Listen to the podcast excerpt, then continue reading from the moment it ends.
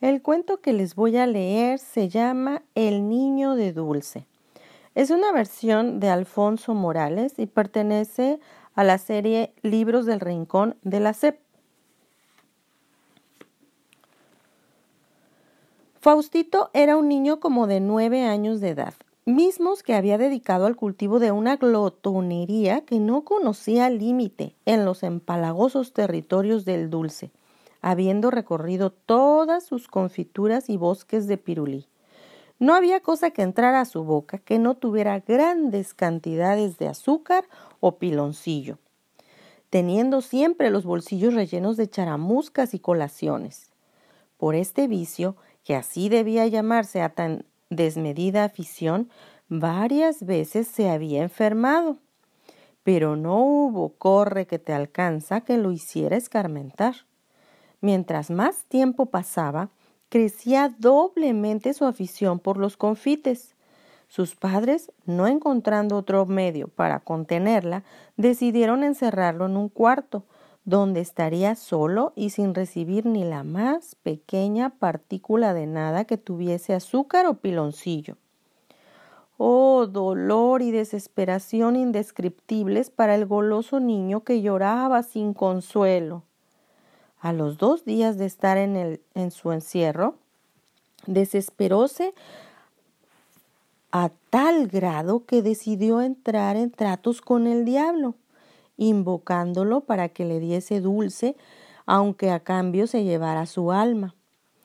El demonio, que no pierde ocasión para ganarse almas, se le presentó al compungido niño bajo las formas de un dulcero y llevando en su tabla apetitosos dulces, calabacetes, higos, camotes, jaleas, cocadas, muchas cajetas de celaya, caramelos, guayabates, acitrones y otras golosinas que le hicieron agua a la boca.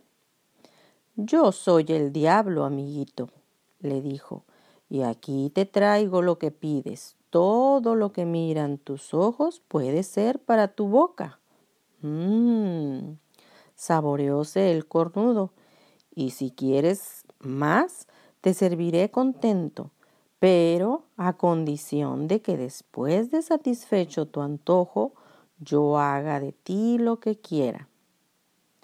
Sí, sí, requete, sí, gritó Faustito a punto de que se le reventara la hiel y comenzó con verdadero entusiasmo e incomparable avidez a reducir a nada el banquete ofrecido por Belcebú, otro de los muchos nombres a los que responde el maloso coludo.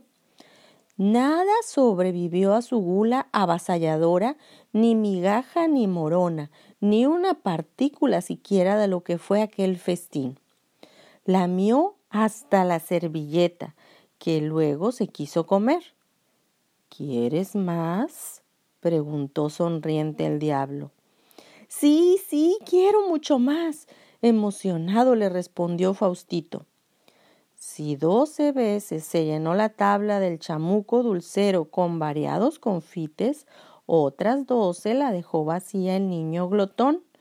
Por ver comer tanto dulce, el demonio se empalagó y quiso mejor emprender el vuelo. Me retiro, porque estoy perdiendo mucho tiempo. Infinidad de almas me están invocando. No te vayas, exclamó el niño con azúcar hasta en los sobacos. Dame más dulces, están muy buenos. Anda, no seas malo. Para que veas que soy bueno, a pesar de mi mala fama, se detuvo a decirle Belcebú, antes de irme voy a darte gusto transformando en dulce todo tu cuerpo. La cara y la cabeza eran de pasta de almendra, los cabellos de chilacayote cubierto, los ojos de confites, la boca de calabacete, la nariz de acitrón, la lengua de charamusca, los dientes de turrón, orejas de jamoncillo, pescuezo de cocada, brazos de guayabate, manos de caramelo, la caja del cuerpo de huevo real, el corazón y demás órganos interiores fueron de jalea, las piernas de budín y los pies de muégano. Por lo pronto Quedó Faustito loco de alegría y probó a comerse un dedo de caramelo. Naturalmente, al morderlo le dolió, pero no hizo aprecio y siguió comiéndose a sí mismo. Una probadita por aquí, otra por allá, hasta que quedó sin brazos ni piernas. Dolor más agudo que los anteriores le vino cuando se dio una mordida al pecho, saboreando el huevo real y luego otra llegando al corazón que, según lo dicho, era de jalea. Más terrible que ninguno, ese dolor le hizo comprender su tristísima situación. Era un muñeco de dulce, una golosina a medio morder. Lloró con íntimo sentimiento. Dejó que chorreara su corazoncito de jalea, levantó sus ojos de luneta al techo, rozando por la devolución de sus brazos y piernas. Lloraba y se derretía de tanto llorar. Cuando se le hizo presente un representante del bando contrario al de Belcebú, su ángel de la guarda, quien traía instrucciones de dar atención a sus ruegos, siempre y cuando prometiera dejar el dulce vicio de los dulces.